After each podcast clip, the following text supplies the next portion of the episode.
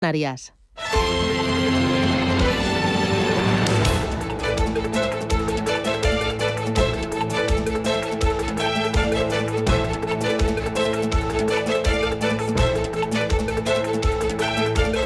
Capital Intereconomía, con Susana Criado.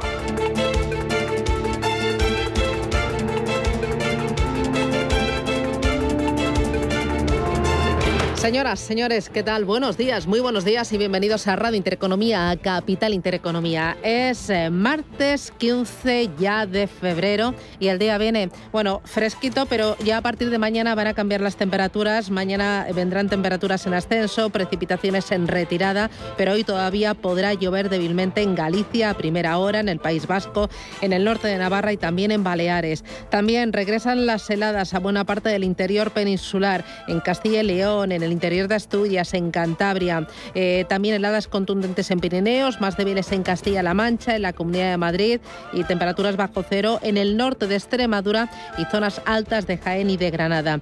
Hoy, por ejemplo, en Madrid tendremos 13 de máxima, en Bilbao 15, en Barcelona 17, en La Coruña 14 grados de máxima y en Valencia 20 graditos. ¿Cómo viene el día? ¿Cómo viene la jornada?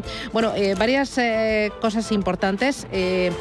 voy a empezar por el ámbito nacional, por el ámbito doméstico, por ese resultado electoral en Castilla y León que castiga directamente a Sánchez. A pesar de perder siete procuradores y su posición como primera fuerza política, el Partido Socialista pues parece que ha eludido hacer autocrítica tras las elecciones del pasado domingo.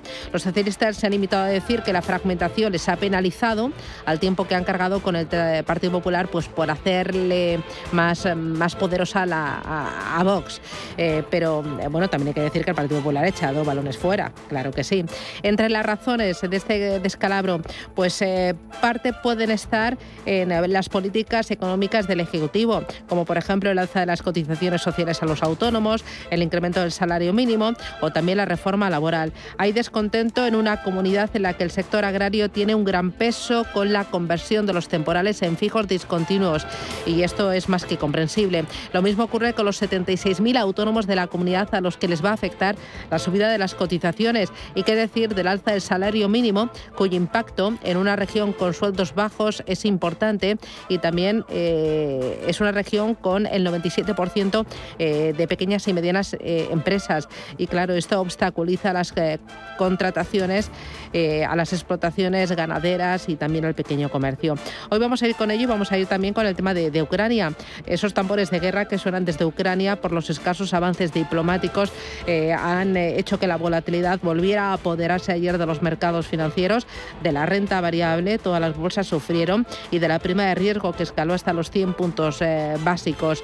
También el petróleo y otras materias primas que están cabalgando de forma muy importante.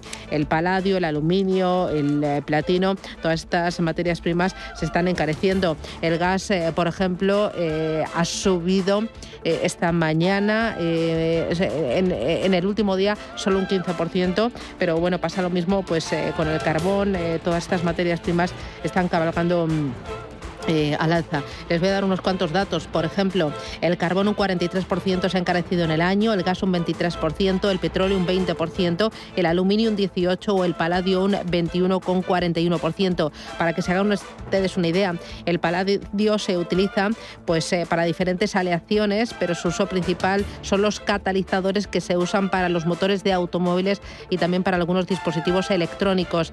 Y ojo porque las exportaciones de este metal suponen el 45 5,6% de la producción mundial eh, en el caso de, Rusia. Eh, vamos a ir con ello y vamos a ir con otras muchas más cosas que son actualidad y las ordenamos en los titulares que ha elaborado Rubén Gil. Banco Santander patrocina este espacio. En Radio Intereconomía. Las noticias capitales. Y arrancamos con las bolsas, con los mercados siguen bajando este martes por las tensiones entre Rusia y Ucrania. Tenemos hasta ahora los futuros estadounidenses bajando un 0,2% en el caso del futuro del Dow Jones, un 0,11 recorta el futuro del SP500, subiendo 4 centésimas el futuro del Nasdaq. Mayoría de caídas también las plazas eh, asiáticas de un 0,8% el Nikkei de Tokio, un 1% se deja el Hansen de Hong Kong, medio punto baja la bolsa australiana en verde, Shanghai subiendo un 0,5% y también la India con avances del 1,5%. En rojo los futuros en Europa, el del DAX bajando en torno al 0,2%, moderando sus pérdidas. El futuro del IBEX 75 cede un 0,24%. Ayer se dejaba un 2,5% por esas tensiones en Ucrania y ahora desde los 8.573 puntos. Tensiones que provocaban también una subida de los precios del petróleo y del gas y que llevaban a la prima de riesgo española por encima de los 100 puntos básicos, algo que no ocurría desde junio de 2020. Miguel Ángel Bernal es profesor de la Fundación de Estudios Financieros. Y lo que nos ha venido a decir Lagarde eh, ha intentado ser muy taxativa y ha dicho, no recuerdo las palabras exactas, pero viene a ser como que el BCE intervendría siempre y cuando las primas de riesgo pues alcancen eh, máximos de la pandemia, ¿no? Entonces que esta disposiciones de, de, desactivar o que intentaría desactivar esa elevación de las primas de riesgo que tendría unos efectos eh, pues muy nocivos sobre las economías más endeudadas, entre las cuales está la española y la italiana, ¿no? La cuarta y la tercera, respectivamente, economía en cuanto a tamaño.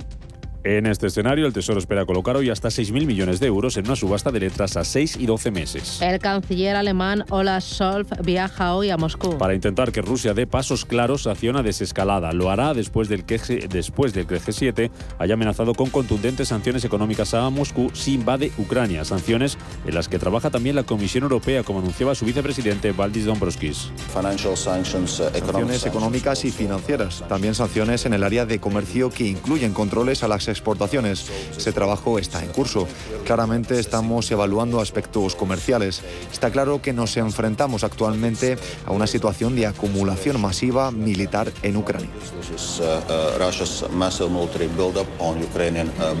Esta madrugada conocíamos que Estados Unidos planea concederle a Kiev hasta mil millones de dólares en garantías de crédito. El Banco Central Europeo asegura que actuará en el momento adecuado para combatir la inflación. Su presidenta Christine Lagarde insiste en que aunque la inflación probablemente seguirá elevada más tiempo del esperado, la tasa caerá a lo largo de este año. A rate hike will not occur before our net asset purchases finish. Por su parte, el presidente de la Fed de San Luis, Jane Bullard, cree que el organismo debe adelantar el endurecimiento tras, de su política monetaria tras el aumento de la inflación. El PIB de Japón crece un 1,7% en 2021. Después de contraerse un 4,5% en 2020 por culpa del coronavirus, durante el cuarto trimestre la economía japonesa creció un 5,4% gracias al consumo doméstico y a las exportaciones en clave empresarial protagonista hoy Laboratorios Robin. Porque Bruselas ha autorizado la comercialización de su fármaco Okedi para el tratamiento de la esquizofrenia en adultos. Además, en la Audiencia Nacional van a continuar esta mañana las declaraciones de los investigados por la relación entre el BBVA y el excomisario Villarejo y pendientes también de Repsol que ha iniciado acciones legales contra el armador del buque por el derrame de petróleo en Perú. Modesto Montoya es el ministro de Medio Ambiente de aquel país está buscando, como en este caso que me está señalando, buscando otros culpables. Me da la impresión que hay ahí un cierto grado de desconsideración con la naturaleza. Pero como digo, el Ministerio del Ambiente está, eh, tiene todo un plan de contingencia que tiene que cumplir la empresa y en caso que no lo haga, pues va a tener que eh, pagar eh, las multas correspondientes, si es que de acuerdo a normas, normas nacionales e internacionales. En la agenda del día se publica el dato definitivo de IPC de enero en España. Lo vamos a conocer a las 9 de la mañana tras adelantar el INE que la inflación se moderó el mes pasado al 6% interanual. También vamos a conocer hoy dato de PIB del cuarto trimestre de la eurozona, las encuestas ZW en Alemania, precios de producción en Estados Unidos y las cuentas de Glencore, Airbnb y Marriott. Más cosas, más actualidad que nos deja este martes 15 ya de febrero. El Comité Ejecutivo del Partido Popular se reúne hoy para analizar los resultados electorales en Castilla y León. Desde la dirección nacional eh, del partido prefieren no pactar con Vox e intentar un gobierno en solitario, aunque el candidato Alfonso Fernández Mañueco no descarta ningún escenario.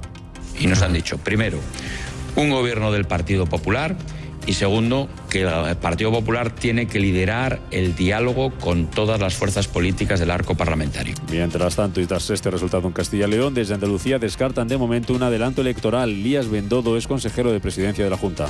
Son las elecciones de Castilla y León y por tanto en Andalucía todavía no tocan elecciones, serán, tiene vocación de ser a final de este año cuando tocan y mientras tanto les decía antes, la estabilidad cotiza al alza y la estabilidad de un gobierno estable con un acuerdo que funciona, un pacto de gobierno entre el PP y Ciudadanos que funciona, eh, tiene que seguir rodando hasta el final. El Gobierno negociará hoy con los autónomos el sistema de cotizaciones. En la reunión que tendrá lugar en la sede del Ministerio de Seguridad Social se va a debatir la propuesta de José Luis Escriba para que este colectivo cotice según sus ingresos reales. Y Murcia elimina desde hoy las restricciones por el coronavirus. A partir de este martes se retira la limitación de aforo en la hostelería y también el uso del pasaporte COVID. En cuanto a la evolución de la pandemia, la incidencia acumulada bajaba otros 200 puntos durante este fin de semana y está ya en 1.200 casos por cada 100.000 habitantes. Banco Santander ha patrocinado este espacio.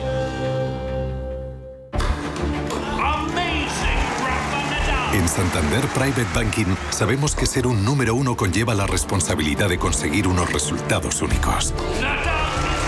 Por eso, como hace Rafa Nadal en cada punto, trabajamos con un modelo de asesoramiento especializado buscando la excelencia para nuestros clientes, lo que nos ha llevado un año más a ser reconocidos como la mejor banca privada de España por la prestigiosa revista Euromoney. Santander Private Banking y Rafa Nadal, el compromiso de ser un número uno.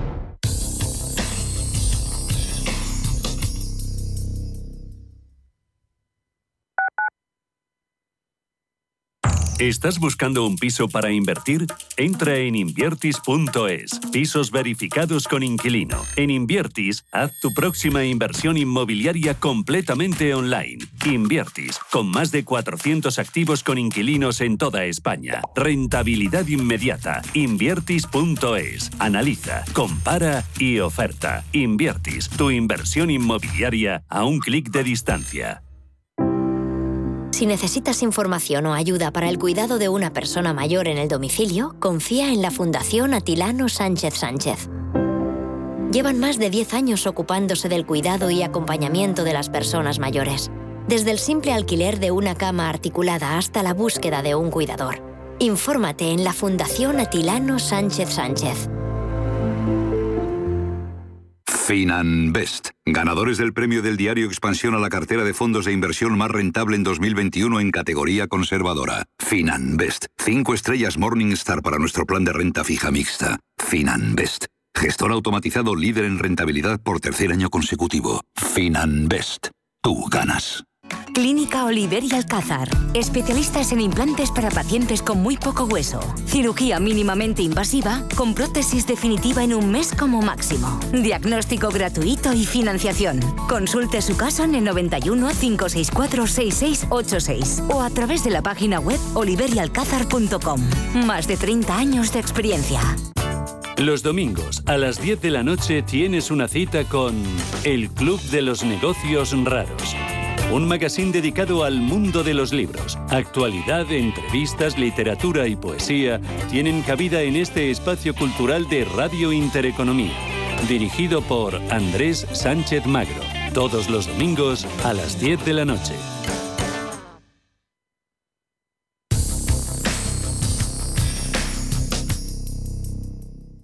DEPAM les ofrece hoy la noticia de innovación sostenible. Según el último estudio de Spinesheet, las inversiones destinadas a asignar activos a una temática o sector concreto, como pueden ser las energías renovables, la eficiencia energética o la movilidad sostenible, alcanzaron en España durante el pasado año los 6.845 millones de euros. Y en el caso de las inversiones de impacto, las actuales buscan generar un beneficio social o ambiental y alcanzaron pues, un volumen de casi 33.000 millones de euros. Estas inversiones deben contener una información para los inversores que debe incluir aspectos de gobernanza, pero también debe ser detallada, extensa, periódica y auditada por terceras partes independientes. Y es que por primera vez en España los datos demuestran que la integración SG fue una de las estrategias que más patrimonio acumuló durante el pasado año. DEPAM les ha ofrecido esta noticia por gentileza del Centro de Inteligencia Sostenible de DEPAM.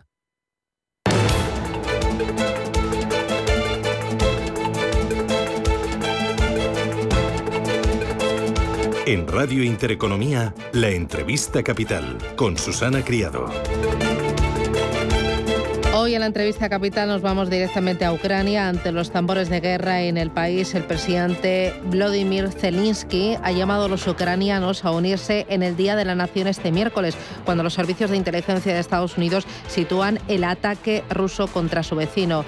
Nos dicen que el 16 de febrero será el día del ataque. Nosotros lo convertiremos en un día de unidad. El decreto correspondiente ya ha sido firmado. Lo decía ayer Zelensky en un vídeo. Vamos a intentar comprender eh, cuál es eh, la, situación, cuál es la postura también de, Rusia, de, Europa, em, cuáles eh, eh, son los peores y los mejores escenarios con Rafael Calduch, que es catedrático de Derecho Internacional Público y Relaciones Internacionales de la Universidad Complutense de Madrid. Don Rafael, ¿qué tal? Buenos días, bienvenido. Hola, buenos días, ¿qué tal? Mm, es inevitable la, la, guerra. Mañana va a ser el día del ataque ruso a, Ucrania. Bueno, eso es lo que parece que dicen los servicios de inteligencia norteamericanos eh, y que Biden ha transmitido públicamente. Vamos a ver si efectivamente se cumplen. No sería la primera vez que los servicios de inteligencia norteamericanos advierten de hechos que después no se producen. Basta recordar lo que ocurrió con Irak en la guerra del 2003. Mm. En primer lugar, yo creo, y sinceramente, que el planteamiento inicial y que hasta ahora se ha demostrado eh, factible por parte de, eh, Rusia y del Kremlin no es el de una invasión, eh, y menos una invasión generalizada de Ucrania. Eh, su estrategia es otra, su estrategia es presionar, como están haciendo militarmente en la frontera, eh, precisamente para crear una incertidumbre, tanto en Ucrania como en Estados Unidos y los países aliados eh, de Estados Unidos europeos, y a partir de ahí iniciar una dinámica de división y de enfrentamiento por los intereses particulares de cada uno de esos esas potencias y, de Estados Unidos, y, con eso básicamente ya ha conseguido dos objetivos. Uno, el de que públicamente Estados Unidos reconozca que no va a estar dispuesto a entrar en guerra con Rusia por Ucrania, lo cual automáticamente supone que ha perdido toda capacidad de disuasión, de credibilidad disuasoria respecto de, de Rusia. Y dos, y ha convertido a la OTAN eh, y el liderazgo que ejercía Estados Unidos dentro de la OTAN en algo del pasado, porque ahora ya cada dirigente político mm, francés, alemán, etcétera, negocia directamente con Putin, lo cual significa que eh, las pretendidas demandas de acción conjunta de la OTAN se han quedado en papel mojado. Claro. Eh, otros objetivos los ha conseguido sin, sin tan siquiera pisar el territorio ucraniano. Claro, o sea, lo que quiere, lo que me está contando es que lo que quiere es debilitar a la OTAN, debilitar también a la Unión Europea y mostrar que esa eh, unidad de la OTAN y la Unión Europea es eh, totalmente una fachada, ¿no? Eh, ya, ya está eso ganando. Ya lo ha demostrado. Sí, sí, sí, ya está ganando. eso, ya lo ha ganado. Eso lo ha ganado sin pegar un solo tiro y sin pisar ni un solo milímetro del territorio ucraniano. Luego, por tanto, eh, no olvidemos que la primera, la primera reclamación que hizo Putin cuando eh, empezó el despliegue fue que quería que eh, legalmente se estableciese una vinculación formal a través de un acuerdo eh, que garantizase que, que, Ucrania no entraría en la OTAN. Bueno, ahora lo que ha conseguido es que la OTAN ya ni garantice ni deje de garantizar, sea un cadáver de la época de la bipolaridad. Y como ya está consiguiendo su objetivo Rusia, que es eh, quitarle la careta a la OTAN y debilitar a la OTAN y a la Unión Europea, entonces cree que no va a haber, eh, o sea, que se va a conformar solo con esta guerra informativa y no va a haber más, eh, no va a haber ataque mañana. ¿O confía en ello? No, no, es, no, es, solo una guerra informativa, es una guerra... primero, no hay guerra como tal. Y eso hay que dejarlo bien claro porque se han hecho especulaciones no a la guerra, bueno, de momento no hay guerra ¿eh? y que siga así, ¿no? Eh, yo creo que es una estrategia de presión a largo plazo que busca neutralizar su principal amenaza, que es eh, la expansión que ha hecho la OTAN. y desde ese punto de vista, de momento ya le ha puesto un límite a esa expansión que es Ucrania. Ucrania eh, durante mucho tiempo habrá países dentro de la OTAN que vetarán su incorporación por lo que se pone de enfrentamiento a Rusia, empezando por Alemania. ¿no? Eh, luego, eh, lo ha conseguido sin pegar un tiro. Mm, mm, ahora, ¿va a, aliviar la presión? De momento no. De momento yo creo que va a mantener, entre otras cosas, porque miren, el despliegue, el coste económico del despliegue militar de esos ciento, ciento y pico mil soldados rusos, ya se lo ha pagado el aumento del precio del gas y del petróleo. Con lo cual, mm, eh, ¿cuánto tiempo puede mantener esta situación? Yo creo que lo que busca finalmente Putin no es solamente el tema de neutralizar eh, Ucrania, sino llegar a un acuerdo de seguridad continental ¿eh? pactado tanto con los europeos como con Estados Unidos, que le garantice, porque esté firmado y sellado, le garantice eh, que no va a haber más sorpresas con movimientos eh, eh, subversivos, con alteraciones de resultados electorales, etcétera. Lo que quiere es tener garantizada la estabilidad continental de la que él Rusia es beneficiaria también. Bueno, y, va camino de conseguirlo porque se está encontrando una auténtica desunión en lo que es la política exterior europea y en la política de la OTAN, ¿no? Eh, al final... Em, y, no solamente eso, no solamente eso. Está arriesgándose un descrédito descomunal de la administración Biden, porque imagínense eh, que durante los próximos días no hay esa invasión de, Ucrania.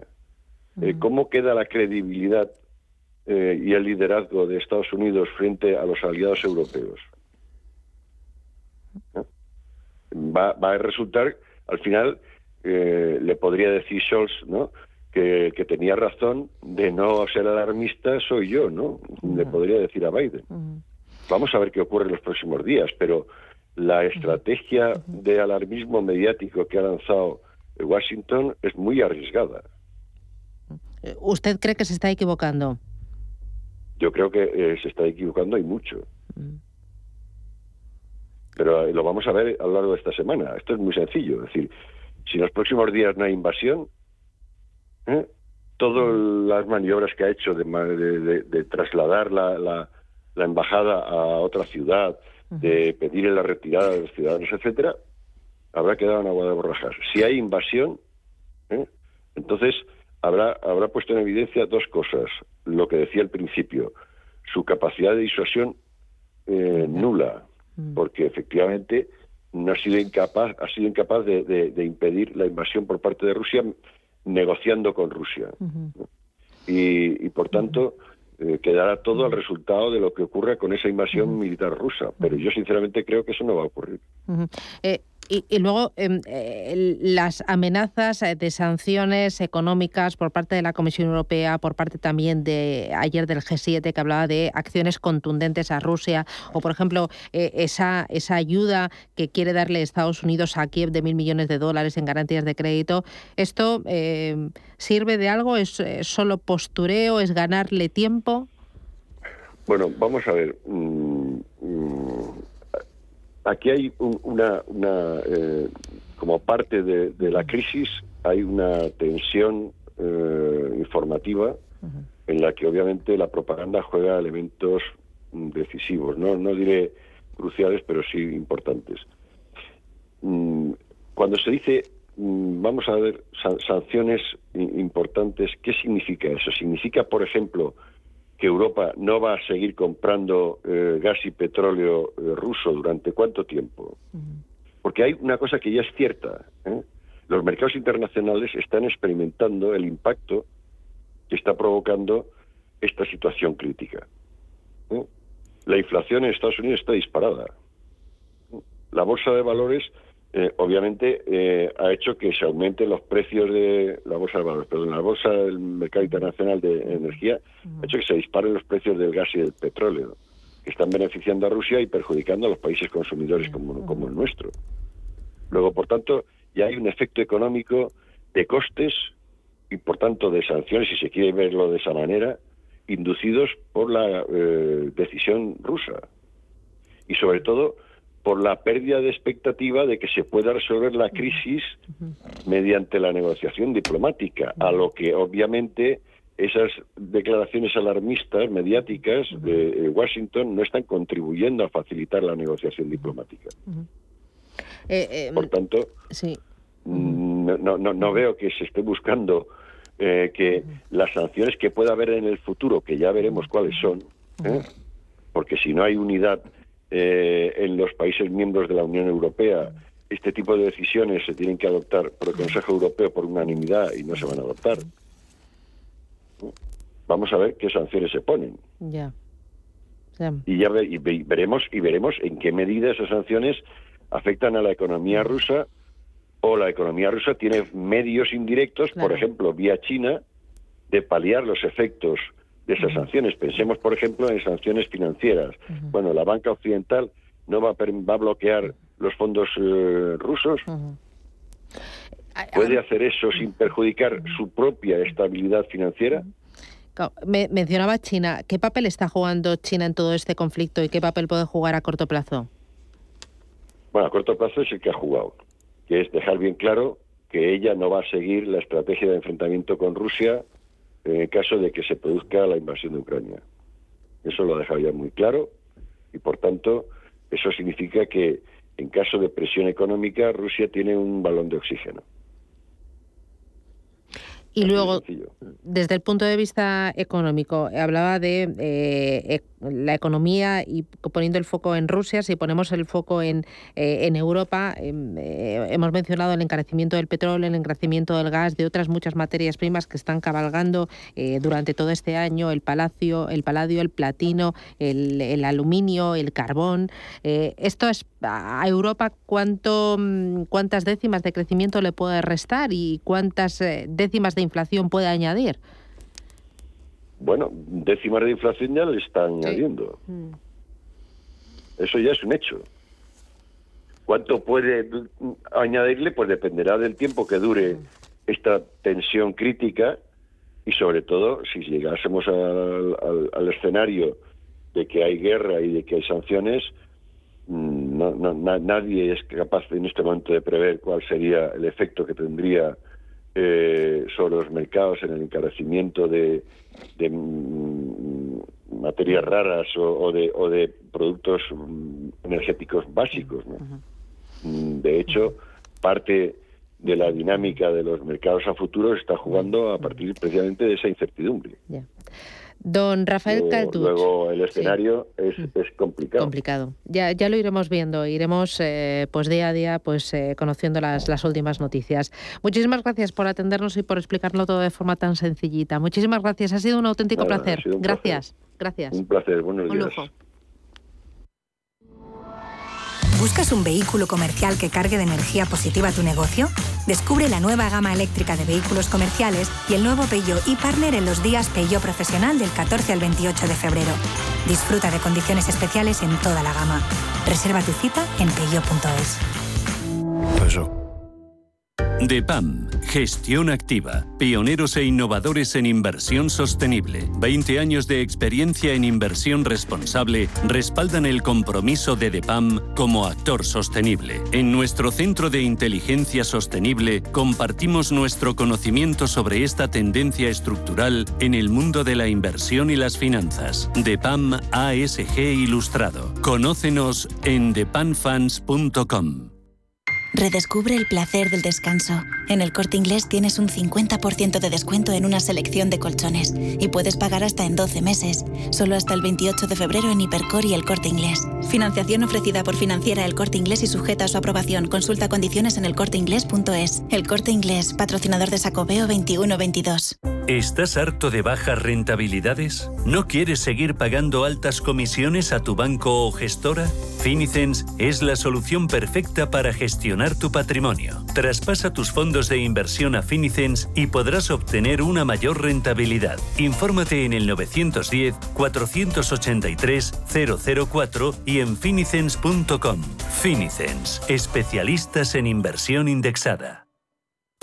¿Quieres saber más acerca del hidrógeno? H2 Intereconomía te cuenta las últimas novedades, avances tecnológicos y entrevistas de interés sobre este medio energético. Los martes, de 11 y media a 12 de la mañana, H2 Intereconomía, presentado por Rubén Gil, tu espacio semanal sobre el hidrógeno. Porque en Radio Intereconomía apostamos por el sector energético y la energía limpia.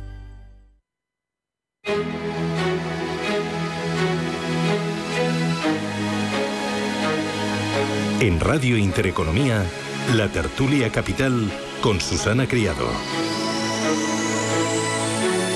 Y con Miguel Borra, presidente del Sindicato de Funcionarios CSI. Miguel, ¿qué tal? Buenos días, ¿cómo muy, vas? Muy buenos días. Hace Pues, frío, hoy se nota, ¿no? Hoy hace un poquito más de frío, sí, Sí. sí.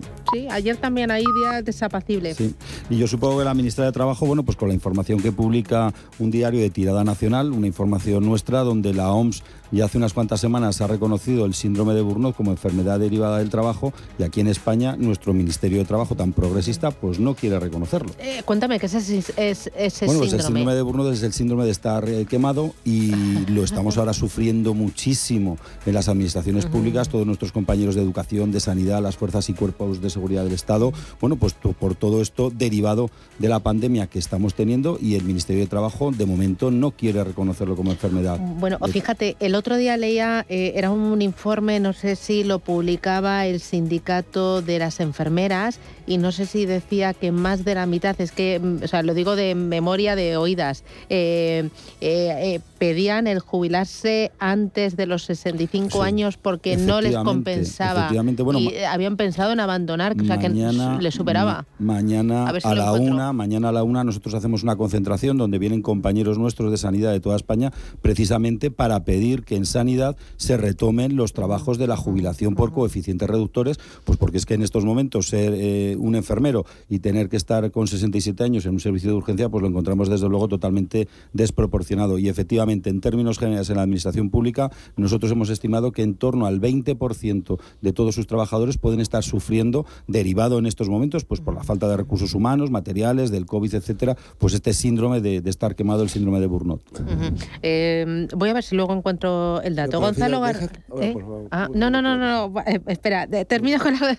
que nos hemos liado. Gonzalo Garnica, consultor empresarial, ¿qué tal? Buenos días. ¿Qué tal, Susana? Buenos días. Y José Luis Fernández Santillana, que es director del Gabinete de Estudios del Sindicato de Funcionarios USO. José no, Luis. no, de funcionarios sí, de no Uy, de funcionarios. funcionarios. Nosotros tenemos eh, de no, no, me- eh, mira, eh, eh, digo, me, me lo he inventado. No, No, lo no, tenía que. bueno. Uy, se me ha ido, se No, me ha pero ido. déjame que diga una O sea, cosa sí, que me parece sí. importante con este tema de, A ver si de encuentro la, mientras yo el dato. de la sanidad, ¿no? Es decir, no, eh, ujú. en este famoso acuerdo de pensiones que se ha publicado y que se llegó del diálogo social, va en contra de una sentencia que nosotros ganamos, que es la posibilidad de que cualquier sindicato pueda pedir precisamente esta situación de que se apliquen coeficientes reductores a cualquier profesión que tenga eh, situaciones de penosidad.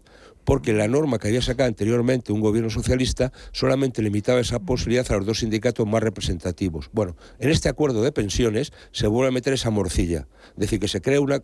O sea, para que se pueda instar a que una profesión como es la enfermería, o como es un celador de hospital, o como es una persona que trabaja con niños pequeños en una guardería, por ejemplo, pueda tener coeficientes reductores en la edad de jubilación, solamente lo pueden pedir los primos de Zumosol, UGT y comisiones. Pero lo que es más fuerte es que impiden a cualquier otro sindicato que tenga presencia en ese sector de poder pedirlo, lo que es más fuerte es que eso se valora en una comisión. ¿Saben ustedes quién está en esa comisión? Tachan, comisiones UGT, COE, CEPIME y la administración. Yo me lo guiso, yo me lo como. Juan Palomo. Viva los acuerdos sociales. ¿Algo que añadir? Sí, sí, bueno, eso es una de las mo- modificaciones que ha tenido, como, como dice José Luis, y desde luego, bueno, pues vuelve a, a darle a estas dos organizaciones de clase, que por cierto, yo creo que cada vez representan a menos personas, a menos trabajadores, pero les vuelven a dar pues el ser juez y parte de esta situación. Bueno, he encontrado mientras el dato era una encuesta que publicaba el sindicato SATSE, el sindicato de enfermeras, y decía que siete de cada diez enfermeras están quemadas y se estaban planteando la, la prejubilación eh, o la jubilación jubilación anticipada y, buena parte la habían solicitado por el desgaste psicológico provocado por la pandemia, por la situación de temporalidad que arrastra la profesión y por la falta de refuerzos que dice que están poniendo al límite la salud em, eh, mental en este contexto de pandemia. Es que justo como me lo has contado, recordaba el dato y me llamó muchísimo la atención y pensé, madre mía, que... Sí, ahí hay, un tema, no solamente en el mundo de la sanidad, también está pasando en el mundo de la educación y bueno, no digamos ya en el mundo, por ejemplo, de la policía. ¿no? Hay muchísima gente muy quemada. Hay algo que, eh, un factor que agrava esto y que es eh, el envejecimiento de la población. O sea, la edad media del votante español, es decir, de los que tenemos más de 18 años, es de 53 años. Y la edad media de los españoles, incluyendo los recién nacidos, es ya de 44, de 43, algo, ¿no? Entonces, eh, eh, cada vez es, eh, al, envejecer más la población, porque hay poco aporte de jóvenes y mucha gente más anciana, bueno, pues eso también produce que la población al servicio del Estado, de las administraciones, también tenga más edad y se siente pues más cansada, más fatigada o más frustrada. También pasa en el sector privado. ¿eh? Bueno, vamos a, otro tema que me interesa mucho. Eh, luego vamos con Castilla y León y antes el tema de, Ucrania. Eh, mañana, el día del ataque ruso, ya habéis oído a Kalduch, no sé cómo, cómo lo veis. no, tú no lo ves. No. Además, a mí me, me empieza a molestar esto de que el tema de Ucrania. ¿Cómo que el tema de Ucrania? Es el tema de Rusia con Ucrania. Es decir, quien está moviendo las tropas, quien está incordiando, quien está presionando es el señor Putin. ¿Eh? Los ucranianos en este caso son las víctimas, ¿no? Digo, vamos, esa por lo menos es mi impresión, ¿no? Yo creo que hay una forma de titular en algunos medios o de hablar de como si los ucranianos fuesen los responsables de esta situación, que yo creo que no lo es. Con lo cual, primero una lanza en favor de los ucranianos, que son los paganos de esta situación. Segundo, yo creo que no va a pasar nada, ¿no? Desde el punto de vista formal, porque es que ya hay experiencia. Es que Crimea se lo llevó el señor Putin dando un paseo, ¿no? Metiendo las tropas sin uniforme y utilizando a la propia a unas zonas determinadas de Ucrania que son más proclives a Rusia para hacerse con esa con esa población, ¿no? O sea, se quedó con Crimea y la Unión Europea no hizo nada. Nada. Se habló entonces, una vez más, recordar, hombre, es que no tenemos un ejército, es que la OTAN, es que no tenemos, es que no podemos, es que las sanciones, nada.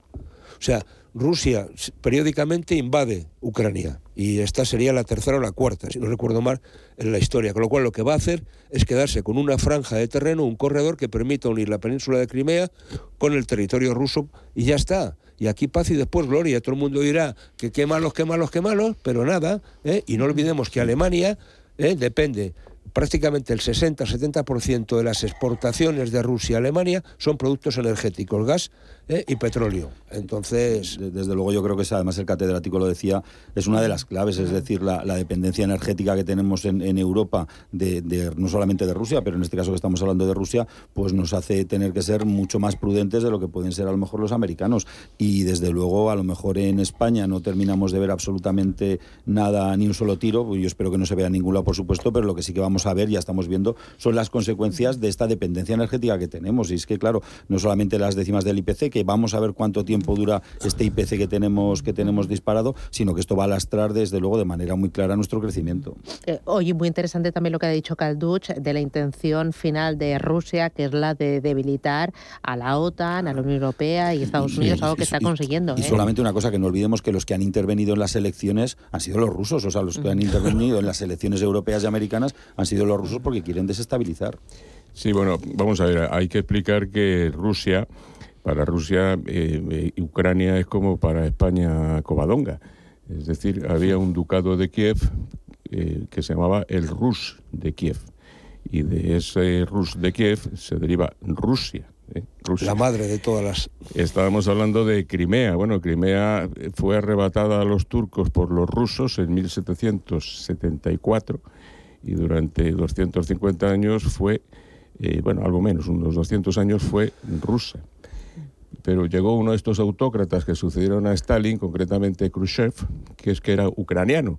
Y le hacía ilusión al ser ucraniano, eh, bueno, pues que, que, Crimea pues perteneciera a Ucrania. Entonces, como eran todos los autócratas, era Stalin, era Lenin y luego fue Brezhnev, etcétera, pues les bastó decir, ala, ahora ya Crimea ya no es de Rusia, ahora es de Ucrania.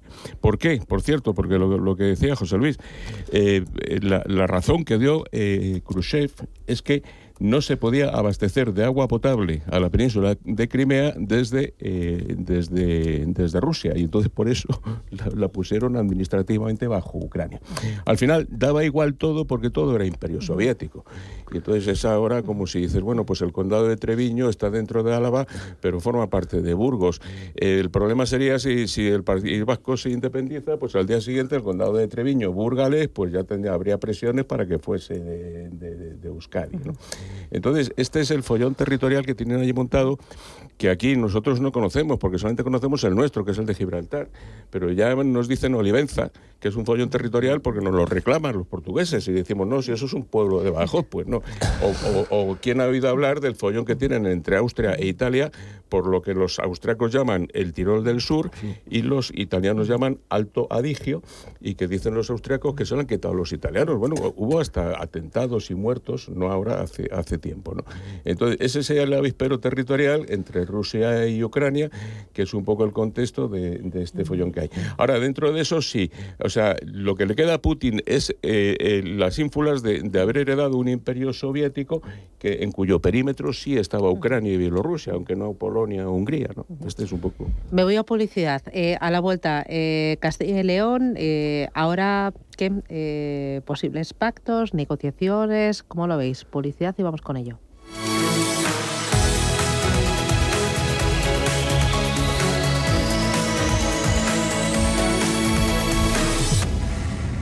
Más es incorporar inteligencia artificial e innovación tecnológica a las inversiones. Mucho más es añadir a esa innovación la experiencia de 35 años dedicados a la inversión y a los inversores. En Renta 4 queremos ofrecerte mucho más. Por eso evolucionamos, para que no tengas que elegir. Más experiencia, más innovación. Renta 4 Banco. ¿Quieres más? Había una vez un barquito chiquitito había una vez unas vacaciones únicas y había un momento único para reservar. Ahora, reserva ya tu crucero en la semana del crucero de viajes del corte inglés por solo 60 euros, pagando en seis meses y sin gastos de cancelación. Además, con el programa Confianza incluida, tu viaje con total tranquilidad. Financiación ofrecida por Financiera al Corte Inglés y sujeta a su aprobación. Consulta condiciones en viajeselcorteinglés.es. Invierte en las 100 mejores compañías del SP500. GES Consult Good Governance Renta Variable USA. GES Consult Good Governance te permite invertir de forma inteligente en el SP500. El fondo, a través de un modelo, selecciona las 100 empresas con mejor gobierno corporativo del SP500. Compañías que han demostrado ser las más rentables. Consulta nuestra web gesconsult.com. GES Consult, gestora social socialmente responsable especializada en la gestión de patrimonios desde 1983. Redescubre el placer del descanso. En el corte inglés tienes un 50% de descuento en una selección de colchones y puedes pagar hasta en 12 meses, solo hasta el 28 de febrero en Hipercor y el corte inglés. Financiación ofrecida por financiera el corte inglés y sujeta a su aprobación. Consulta condiciones en elcorteinglés.es. El corte inglés, patrocinador de Sacobeo 2122. Los nuevos conceptos energéticos son ya un presente. Por ello, en Radio Intereconomía nos sumamos cada semana a I más Verde, un programa sostenible y eficiente, productivo e innovador en el que analizamos etiquetas tan conocidas como eco, cero, bajas emisiones, descarbonización o renovables. Recíclate cada martes de 2 a 3 de la tarde en Radio Intereconomía con José Luis Pichardo y descubre el futuro más verde.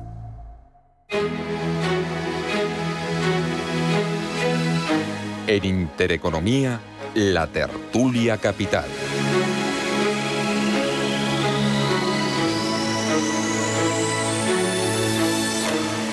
Nos han dicho, primero, un gobierno del Partido Popular y segundo, que el Partido Popular tiene que liderar el diálogo con todas las fuerzas políticas del arco parlamentario.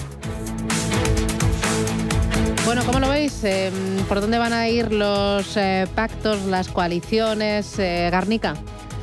Yo creo que la coalición sería pues Partido Popular y Vox. Lo que pasa es que el Partido Popular tiene que hacer un proceso de desmonizar, desdesmonizar a, Vox, que lo ha demonizado antes, ¿no? y, se ha creído todo esto de que era pues un partido de, extrema derecha, un partido de fachas, cosa que por otra parte es absolutamente falso. Bueno, pero el partido, o sea, eh, la dirección nacional está diciendo que Vox nada. Sí, claro, pero como posición, claro, como posición negociadora me imagino que tendrán que toca decir eso. Ya veremos si llegan a, a un acuerdo, ¿no? Pero el acuerdo lógico yo creo que es el que también mm, has fijado el electorado, es un acuerdo de PP Vox en el que haya consejerías de unos y otros, me parecería lo normal. Ahora, insisto, eso pasa porque el PP empieza a decir que los que tienen frente no son progresistas ni los que tienen al lado son ultraderechistas, que, esa es la postura que tienen estos señores. Y entonces así de idiota, pues sí, así de idiota es.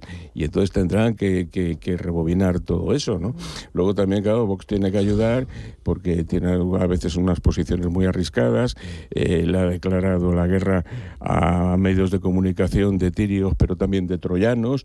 Eh, quiero decir con esto que, que es un partido que al sentirse muy agredido ha respondido con mucha hostilidad y tiene que limar también todos esos perfiles, ¿no? Vamos a ver si poco a poco, bueno, pues todo esto va encajando, porque a mí me parece que vos es un partido democrático, es un partido respetuoso de la ley, es un partido que juega a la democracia, no como otros, no como Podemos, por ejemplo, que juega al madurismo y al castrismo, y no digo ya los de Bildu, ¿no? Que juegan a ser amigos de los que pegan el tiro en la cabeza, con lo cual me parece muchísimo más honorable pues poder pactar y negociar con vos que hacerlo con Unidas Podemos o hacerlo con Bildu, claro. Hombre, lo que pasa es que yo creo que hay dos cuestiones que a mí me parece que son claves aquí. Una, la desaparición de Podemos en Castilla y León, queda con uno y, de, y, esta vez con el apoyo de Izquierda Unida explícito. O sea, que ha sido eh, una apuesta todavía más fuerte y ni siquiera ha llegado a los, mm, a los valores que en su día sacaba Izquierda Unida en Castilla y León. Lo de Ciudadanos, es decir, que es que se va confirmando que elección tras elección desaparece y esto simplemente es un aviso también para navegantes ¿eh? de lo que hay en el Parlamento Nacional, pero donde tiene una fuerza mayor ahora mismo que es Andalucía. No sé qué pueda pasar o no, pero lo que está claro es que Juan Marín seguramente está haciendo cuentas a ver dónde se coloca ¿eh? para los próximos comicios andaluces, que son los siguientes que vienen. Luego, la cuestión de fondo es la eclosión de estos partidos eh, de corte provincial. Es decir, lo de la, bueno, la Unión del Pueblo Leonés ya estaba, pero lo de Soria ya, la de por Ávila, decir, bueno, que estos al final tiene 6, 7, 8, 7, me parece, si no recuerdo mal, ¿eh? diputados que distorsionan bastante también la realidad, ¿no? Y que estos van a estar en función del interés. Entonces yo creo que aquí hay dos escenarios. Uno, el acuerdo con vos, que puede ser de coalición o simplemente de apoyo externo, ¿eh? y por tanto que van a jugar algo parecido a lo que pasa en Madrid o en Andalucía, que lo necesitaron, o al gobierno de coalición. Si fuese para un año, yo no tendría ningún problema, ¿no? Por eso preguntaba antes de que no tengo claro si este, estas elecciones son para un año o son para cuatro, ¿no? Porque dices, bueno, eso haría que vos, si gobierna en coalición con el Partido Popular y de alguna manera no pasa nada, si se gobierna con normalidad, con buenos resultados, eso tranquilizaría bastante para futuras elecciones.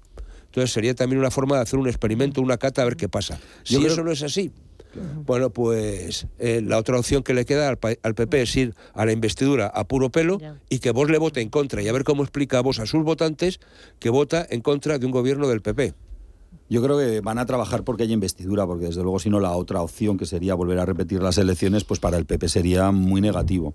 Eh, ¿Bajo qué figura lo harán? Pues eso se va a tener que ver en las próximas en las próximas semanas. Lo que sí que es cierto es que bueno, para salir adelante hace falta un gobierno que tenga suficiente apoyo parlamentario y que no tenga que estar para cualquier cosa en esa arquitectura no de conseguir determinados votos. Lo que sí que vamos a ver es que esos votos que decía José Luis, pues que han sacado estos partidos emergentes y porque no les dieron más tiempo, sino esa España vaciada, que por cierto tiene el voto en la ciudad, no, no en el campo, pues hubieran tenido muchísimos más votos. Ahora, ¿eso es bueno para Castilla y León y es bueno para España? Bueno, pues lo dirá el tiempo, pero sí que los partidos tradicionales se lo tendrían que hacer mirar. Bueno, que nos vamos, chicos. Eh, Miguel Borra, José Luis Fernández Santillana, Gonzalo Garnica, muchas gracias por compartir este ratito con nosotros, estas reflexiones. Vamos ya calentitos para arrancar el día. A por el martes, cuidaros. Feliz día. Gracias, Susana. Un abrazo a todos.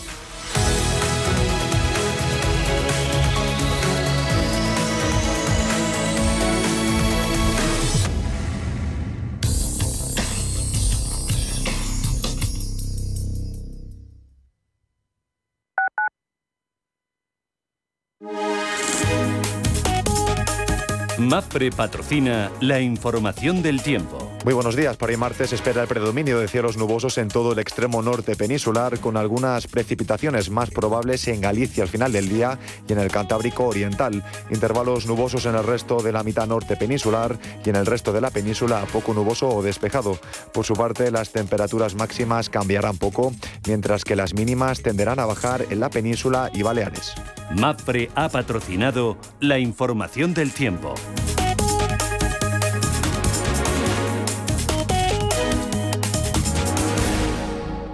Radio Intereconomía, en el 95.1 de frecuencia modulada, número 1 en información económica, Capital Intereconomía, cierre de mercados, Radio Intereconomía, en el dial 95.1. Di que nos escuchas.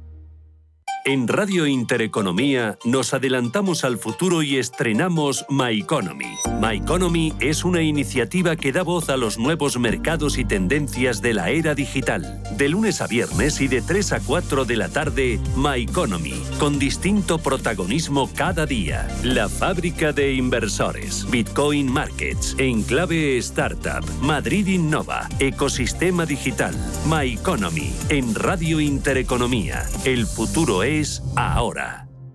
Antes de que amanezca te acompaña, escucha y ameniza las mañanas en Radio Intereconomía. No olvides participar los últimos viernes de cada mes en nuestro sorteo con grandes regalos y obsequios llamando al 91 53 318 51. Antes de que amanezca, con Willy Sancho Muela, de martes a viernes de 6 a 7 de la mañana en Radio Intereconomía. Radio Intereconomía.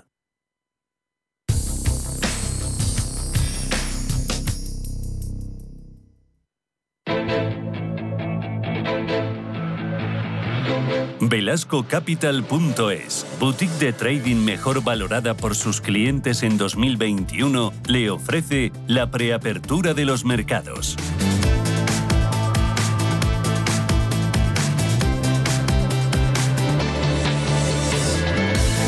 Nueve minutos, llegamos a las nueve de la mañana. Ángeles Lozano, buenos días de nuevo. Hola, ¿qué tal? Muy buenos días. A la baja de nuevo. A la baja, pero esta vez eh, controlando. Están los inversores eh, tratando de mantener la calma en medio de esa tensión geopolítica con epicentro en Ucrania. El futuro del IBEX 35 está perdiendo un 0,15% después del fuerte varapalo del día de ayer. Eso sí, seguimos viendo tensiones en el mercado secundario de la deuda. La prima de riesgo en España repite por encima de los 100 puntos básicos. Está en 102 y el interés, el rendimiento del bono a 10 años se sitúa en el 1,28%. Todo esto en un día en el que dentro de unos minutos vamos a conocer el dato de IPC de enero en España. También se publica el índice de compra-venta de viviendas del mes de diciembre. Además, el Tesoro sale de nuevo a los mercados para colocar letras a tres y nueve meses. Y tenemos eh, más datos eh, en, eh, en la eurozona, PIB del cuarto trimestre del ejercicio y también las cifras de empleo de ese mismo periodo. Se publica igualmente la balanza comercial de diciembre en Alemania el índice ZEW de confianza empresarial correspondiente a este mes de febrero. Y en Estados Unidos vamos a conocer precios de producción del mes de enero. En Europa, Paloma, caídas de cuánto en apertura? Pues recortes moderados para el futuro del DAX del 0,20% y del 0,40% en el caso de la bolsa parisina. Hoy tenemos que mirar a las empresas, a Michelin y a Capgemini. Concretamente, se cotizan sus resultados que se publicaron al cierre. Hoy hemos conocido los de la británica Glencore, ha informado de ganancias récord en el año 2021. También hemos conocido que Air Liquide ha batido récords en la firma de contratos y que la banca francesa BNP Paribas ha acordado con Banca March la venta de su banca privada en España. Y de momento signo mixto en las bolsas asiáticas, en las bolsas chinas todavía se mantienen abiertas, de momento cotizando con avances el índice de Shanghai con recortes a Hong Kong, el Seúl y el Kospi, perdón, el índice Nikkei de Tokio caída del 0,8% a pesar del dato de esa vuelta al crecimiento por parte de eh, este país, el PIB al 5,4% en el último trimestre de 2021. Futuros en Wall Street con ligeros descensos del 0,2% para el Dow Jones de Industriales. También cotiza a la baja el precio del barril de crudo, el Brent 95,6 dólares, el negociado en el Mar del Norte, el West Texas, el de referencia en Estados Unidos, cotiza un precio de 94,5 dólares barril. Y en las divisas, ahora el euro sube frente al dólar, pero está más cerca del dólar 13 que del dólar 14, un dólar 13,16. Velascocapital.es, boutique de trading mejor valorada por sus clientes en 2021, le ha ofrecido la preapertura de los mercados. Benefíciate de las mejores oportunidades que cada día ofrece el mercado junto al trader mejor valorado por sus clientes en 2021. Velasco Capital. Seguridad, efectividad y confianza de nuestros clientes son los valores que nos guían en el mercado cada día. Entra en velascocapital.es y llevaremos tu trading a otro nivel. Velascocapital.es. Cuestión de confianza. Victoria Torre, responsable de oferta digital de Singular Bank. Victoria, ¿qué tal? Buenos días. Muy buenos días. ¿Es Ucrania sobre todo lo que está metiéndole tensión y volatilidad a los mercados? Eh, yo creo que sí, evidentemente, eh, esto unido además a las presiones inflacionistas eh, que este conflicto eh, podrían llegar a acrecentar. Y aunque hemos visto cómo Estados Unidos parece quedar un poco al margen, efectivamente, sobre todo este conflicto puede impactar en Europa por la proximidad y también por las implicaciones que podría tener en los precios de algunas materias primas como el crudo o el Brent. Así que efectivamente hoy nos olvidamos de las referencias macroeconómicas que las hay importantes y dejamos tal vez un poco a un lado tal vez las referencias empresariales y estamos muy centrados sobre eh, el desarrollo de este conflicto eh, que tanto eh, daño podría hacer en, el, en nuestro continente. Em, además de esto, tenemos tema de inflación con todas las materias primas escalando, el gas, el petróleo, el carbón, el, oro y bancos centrales. los últimos mensajes indican que la subida está más cerca de lo esperado y puede ser más intensa en Estados Unidos. Sí, efectivamente, y además, eh, bueno, pues eh, ayer vimos esas eh, nuevas declaraciones en las que efectivamente parece que se apunta a, esta línea. En el caso de Estados Unidos, al final los miembros de la, del Comité de Autoridad Monetaria en Estados Unidos lo que hacen es seguir debatiendo y algunos miembros son un poco más estrictos en cuanto a la necesidad de que se empiece a subir tipos y sobre todo para subrayar esa credibilidad de la FED en la lucha contra la inflación. Y en el caso de Europa, tal vez un poco más en relajado las últimas manifestaciones lo que intentan es poner un poco de calma eh, después de esos mensajes algo más eh, tajantes eh, por parte del Banco Central Europeo y se sigue diciendo que se va a compasar a las necesidades económicas. hoy hablabas de la prima de riesgo, 100 puntos básicos. el dinero está entrando en, en la deuda de gobierno sobre todo y en la deuda de los periféricos. Eh, sobre todo lo que está haciendo es volver a mirar hacia activos refugio. De ahí que, por ejemplo, de la prima de riesgo de España se está incrementando eh, de forma eh, significativa. Al final, cuando hay miedo en el mercado, volvemos a mirar hacia los activos refugio por excelencia, en este caso, pues la deuda alemana o, el oro, que estamos viendo otra vez cómo sube en la jornada de hoy y se sitúa ya en los 1.900 dólares. Muy bien, pues Victoria Torre desde Singular Bank, gracias y veremos cómo será el día. Gracias, un abrazo, cuídate. Un abrazo fuerte. Hasta el martes.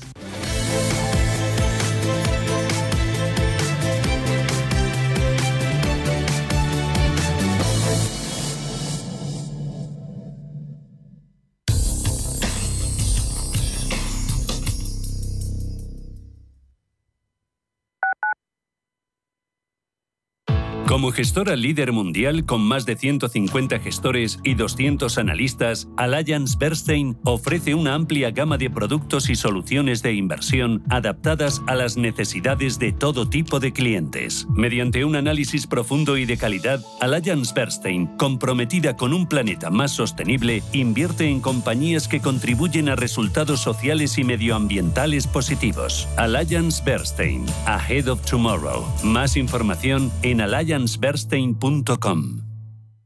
WeCity es la más reciente e innovadora plataforma de inversión inmobiliaria. En WeCity podrás invertir en las mejores oportunidades inmobiliarias y diversificar tus ahorros de manera fácil, rápida y segura. Entra hoy en wecity.io e invierte en un solo clic. O si prefieres, llama al número 679 667 623 y te ayudaremos. Somos aquello que siempre quisiste ser. Creamos aquello que siempre quisiste tener. Las reglas del juego han cambiado. Somos traders. Operamos. Black Bear Broker. El broker de los traders. Más del 25% de la población en España se encuentra en riesgo de exclusión social. En la Fundación La Caixa facilitamos herramientas, metodologías y recursos a miles de entidades sociales para que las personas que más lo necesitan desarrollen su potencial. Solo es progreso si progresamos todos. Fundación La Caixa. Cada sábado, en Rienda Suelta, te contamos todo lo que se cuece en el panorama ecuestre. Deporte, actualidad, ocio, cultura, tradición, salud y mucho más. De 2 a 3 de la tarde, todos los sábados, en Radio Intereconomía, galopamos en las ondas con Rienda Suelta.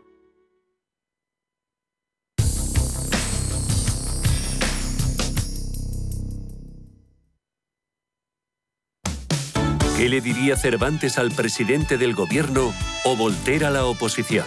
Descúbrelo junto a toda la actualidad cultural en el Marcapáginas, en Radio Intereconomía. Todos los sábados a partir de la una de la tarde. El Marcapáginas con David Felipe Arranz. Porque la cultura también puede ser divertida.